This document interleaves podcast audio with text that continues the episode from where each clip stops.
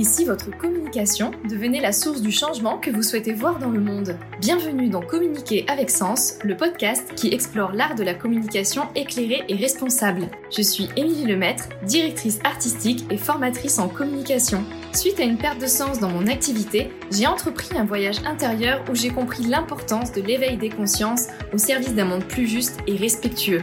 Communiquer avec sens est devenu une évidence. Dans ce podcast, vous découvrirez comment révolutionner votre communication pour participer activement au changement du monde. Je partagerai aussi mes expériences d'entrepreneur pour vous guider dans votre propre aventure. Et puis je vous emmènerai à la rencontre d'entrepreneurs passionnés au service des humains et de la planète. Belle écoute Bonjour et bienvenue dans ce nouvel épisode. Alors aujourd'hui, nous plongeons dans un sujet particulièrement précieux pour les structures de l'emploi social et solidaire, comment transformer vos clients en ambassadeurs dévoués et engagés. Et je suis ravie de vous présenter 5 astuces qui vous permettront de tisser des liens durables avec vos clients et vos partenaires et de faire d'eux vos meilleurs ambassadeurs.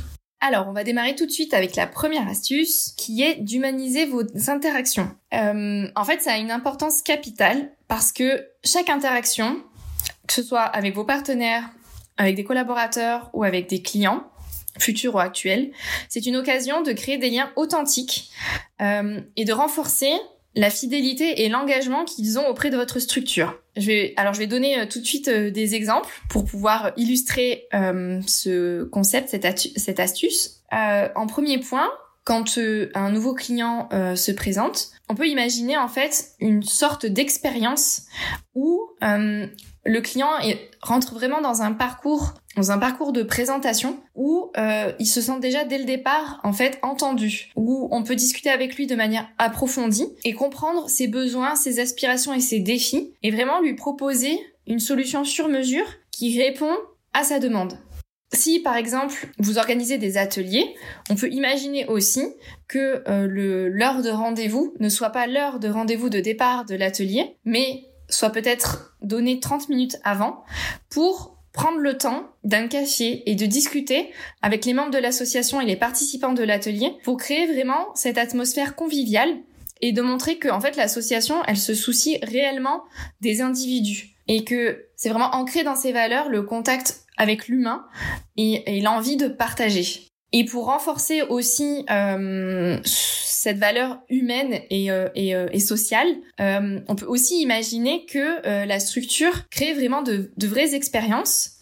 Par exemple, ça peut être des événements informels comme des cafés-rencontres pour créer des opportunités en dehors du, du, cadre strictement professionnel. Et cette approche permet de briser les barrières formelles et de créer un espace où chacun peut se voir comme une personne avec une histoire unique euh, comme une personne valorisée et comprise. Et donc l'avantage de ces moments informels, c'est de créer une ambiance de confiance et d'appartenance qui vont finalement nourrir la confiance dans les offres de services de la structure. Et les clients qui, eux, euh, se sentent écoutés, compris et respectés sont encouragés naturellement à s'engager davantage dans le processus d'accompagnement de la structure. Et puis, à la suite de l'expérience qu'ils auront eue avec la structure, ils seront aussi naturellement enthousiastes euh, à l'idée de partager leur aventure avec euh, l'association et à partager leur expérience positive avec cette association et donc bah, ils deviendront déjà là des ambassadeurs pour votre structure.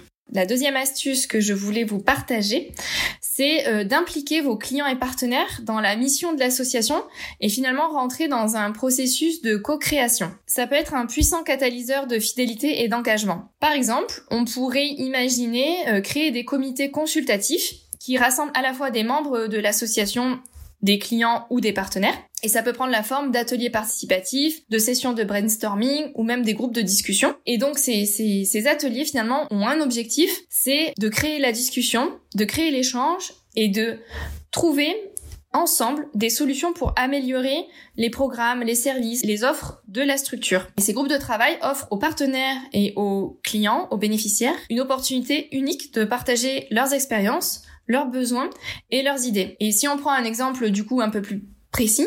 Par exemple, dans une séance de travail, un bénéficiaire pourrait avoir envie de partager son vécu et ses défis dans sa recherche d'emploi. Si notre exemple concerne une structure qui est euh, dédiée à l'accompagnement des personnes en réinsertion professionnelle. Et donc le partage de ce bénéficiaire pourrait à son tour inspirer la création d'un atelier spécifique axé sur le développement des compétences en entretien d'embauche. Et finalement, c'est un cercle vertueux qui se crée puisque cela bénéficie à la structure et à son déploiement et aussi aux bénéficiaires qui montent en compétences. Et la reconnaissance des contributions des bénéficiaires renforce leur sentiment d'appartenance et les encourage à continuer à participer activement à la mission de la structure. Et finalement, les bénéficiaires se sentent investis et considérés en tant que partenaires à part entière dans l'évolution de la structure. Et la structure elle-même est nourrie euh, de cet investissement, puisque du coup, elle se retrouve à améliorer ses offres pour pouvoir satisfaire toujours plus et mieux ses bénéficiaires. Donc c'est vraiment une collaboration fructueuse qui, qui se crée au bénéfice d'un impact social durable.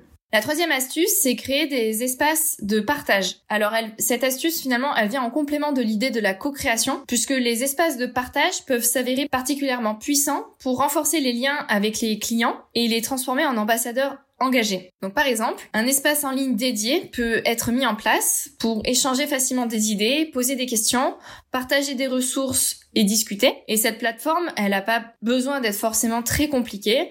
Ça peut soit prendre la, la forme d'un forum, d'une communauté en ligne, par exemple un canal Telegram ou un groupe de discussion sur les réseaux sociaux. La seule chose, c'est que effectivement, il faut s'assurer que cette plateforme, elle soit accessible à tous elle soit conviviale et surtout elle soit modérée. Donc il y a un modérateur pour euh, maintenir un environnement positif. Et l'objectif en fait c'est de permettre aux bénéficiaires de se sentir investis et de reconnaître que leur opinion et contribution sont précieuses. Et du coup, c'est là aussi où ça rejoint euh, l'idée numéro 2 sur euh, la co-création, c'est que tout ce partage d'idées, ça peut aussi donner naissance à de nouvelles idées, à de nouvelles collaborations. Alors bien sûr, là, je vous ai partagé euh, un exemple d'espace de partage, mais euh, cette stratégie, elle a aussi besoin d'être spécifique à votre structure et à votre public. Mais l'idée essentielle à garder en tête, c'est que c'est un espace où les clients se sentent écoutés, valorisés et impliqués dans la vie de l'association. La quatrième astuce, c'est de reconnaître et célébrer les réussites des clients. En fait, reconnaître les progrès et les accomplissements de vos bénéficiaires montre à quel point votre structure valorise leur parcours et les encourage à partager leur expérience positive avec les autres. Par exemple, euh, vous pouvez mettre en place un système de reconnaissance pour célébrer les étapes importantes atteintes par vos bénéficiaires, qu'il s'agisse bah, d'obtenir un emploi, de réussir une formation ou d'atteindre des objectifs personnels. Et du coup, ça peut euh, prendre la forme de certificats, de remises de prix ou même des événements spéciaux. Et euh, par exemple, euh, on pourrait imaginer créer un programme qui s'appellerait euh, les Success Stories, euh, où euh, vos bénéficiaires peuvent partager leurs réalisations, leurs défis surmontés et leurs conseils pour inspirer les autres. une histoire est sélectionnée chaque mois et mise en avant sur votre site internet et sur vos réseaux sociaux. Et en fait, il y a un double enjeu puisque du coup, cette visibilité, elle renforce la confiance des clients envers votre structure et elle encourage aussi d'autres clients à partager leur propre succès. Et on sait que le bouche à oreille et le témoignage client est un argument fort euh, en fait de confiance et de crédibilité. Et donc c'est hyper précieux aussi pour votre structure. Et en plus de ce, de ce programme qui pourrait être peut-être euh, mensualisé, on peut aussi imaginer des événements qui seront eux euh, là une fois par an ou dans le même esprit, en fait, euh, les, vos bénéficiaires peuvent partager leurs histoires, leurs avancées, et du coup euh, inspirer peut-être euh, les nouveaux entrants à vraiment être engagés dans l'accompagnement que vous leur avez proposé. Et en plus de tout ça, c'est qu'il y a aussi un vrai lien de connexion qui peut se nouer et finalement une, communauté qui peut vraiment se créer autour de votre structure pour pousser votre structure encore plus loin en termes de visibilité et de crédibilité. Et en reconnaissant et en célébrant les réussites de vos bénéficiaires, votre structure démontre aussi sa gratitude envers euh, leur confiance et leur engagement. Ici aussi, bah, on se rend compte qu'il y a un, cercle vertueux qui se, qui se crée puisque du coup le sentiment d'appartenance à une communauté encourage les clients à devenir des ambassadeurs qui partagent fièrement leurs histoires avec d'autres et qui du coup eux seront aussi attirés euh, vers vos programmes, vers vos accompagnements et il y aura quelque chose de très positif qui se qui se noue autour. Et l'important c'est vraiment de reconnaître c'est que chaque succès, quelle que soit sa taille, est une étape importante dans le parcours des clients et la mise en valeur de ces réussites favorise une culture positive et renforce les liens entre les clients et l'association.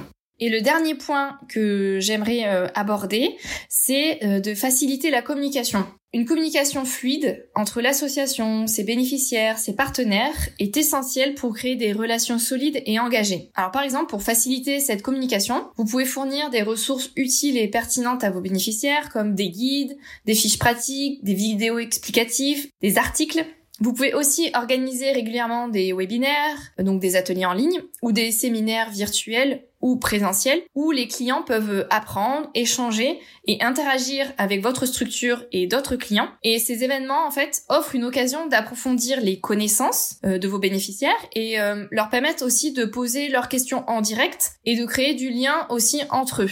Donc ça, c'est le côté finalement euh, gestion de vos accompagnements. Et il y a aussi le côté support client, où là, c'est important que votre structure soit finalement toujours disponible. Et où vos bénéficiaires peuvent facilement poser des questions, signaler des problèmes ou demander de l'aide. Pour cette partie-là, j'ai deux conseils que je peux vous apporter. Le, premier, c'est d'optimiser tous les moyens de contact euh, dans vos supports de communication. En fait, c'est euh, bah, finalement de s'assurer que de partout, vos horaires, vos numéros de téléphone, vos emails, les personnes à contacter sont à jour. Donc, votre mission, c'est de vérifier sur votre fiche Google Business Profile, sur votre site internet, sur vos, réseaux sociaux, dans les signatures email, que tout est bon, euh, que tout est à jour, et l'idée là, c'est vraiment euh, de limiter la friction quand les personnes ont besoin de rentrer en contact avec votre structure, qu'elles sachent euh, en fait à qui s'adresser, qui appeler, à quel moment c'est possible. Euh, et on peut aussi imaginer, par exemple, de créer, euh, parce que si vous avez beaucoup de collaborateurs avec des missions spécifiques, de créer sur votre site internet une page contact euh, spécifique où vous notez euh, le nom de vos collaborateurs, sur quelle thématique ils interviennent et quelle est leur mission dans la structure et indiquer aussi euh, ben, leur euh, numéro de téléphone, leur mail et puis euh, leurs horaires si ils ne sont pas joignables tous les jours. Et finalement, de pouvoir faciliter les moyens de rentrer en contact avec votre structure, vous valorisez aussi vos partenaires et vos bénéficiaires, puisque du coup, chacun peut réussir à trouver facilement qui il doit contacter en fonction de ses besoins. Et ça, c'est un c'est vraiment un point à ne pas négliger et qui aussi nourrit beaucoup la crédibilité de votre structure. Et le deuxième outil que vous pouvez utiliser finalement, c'est euh, un outil de chatbot qui prend en charge rapidement les demandes et offre des réponses adaptées. Donc euh, bah ça c'est un outil que vous pouvez soit mettre en place sur vos réseaux sociaux ou euh, soit sur votre site internet. Et puis, on en a aussi parlé dans les astuces 2 et 3. Je vous invite à encourager vos bénéficiaires à partager leurs idées, leurs retours d'expérience, leurs suggestions d'amélioration pour renforcer la confiance en vos services et les améliorer et de créer aussi un espace de confiance en ligne, donc soit via Telegram par exemple, pour euh, échanger des idées, poser des questions et euh, partager des ressources. Et en fait, en facilitant la communication, votre structure crée un environnement harmonieux, sans friction, et cette simplicité renforce l'engagement de vos bénéficiaires et partenaires et les motive à devenir des ambassadeurs actifs de votre structure. Voilà, vous avez désormais 5 astuces euh, uniques et malgré tout assez interconnectées pour euh, transformer vos bénéficiaires et vos partenaires en ambassadeurs engagés et de les impliquer activement dans votre mission pour euh, créer une communauté de soutien au bénéfice du développement de votre structure. N'hésitez pas à mettre en pratique ces astuces et à partager vos succès avec moi. Je vous remercie infiniment d'avoir passé ces quelques minutes au son de ma voix et je vous dis à très vite dans un prochain épisode. À bientôt! Merci d'avoir écouté cet épisode du podcast Communiquer avec sens. S'il vous a plu et que vous aimeriez le soutenir, je vous invite à vous abonner pour ne pas rater les prochains épisodes. Vous pouvez aussi laisser un commentaire et une note 5 étoiles, cela aide le podcast à se faire connaître. Enfin, prenez plaisir à partager cet épisode et à faire découvrir le podcast à des nouvelles oreilles. Je vous dis à très vite dans un prochain épisode pour continuer à éveiller les consciences, une conversation à la fois.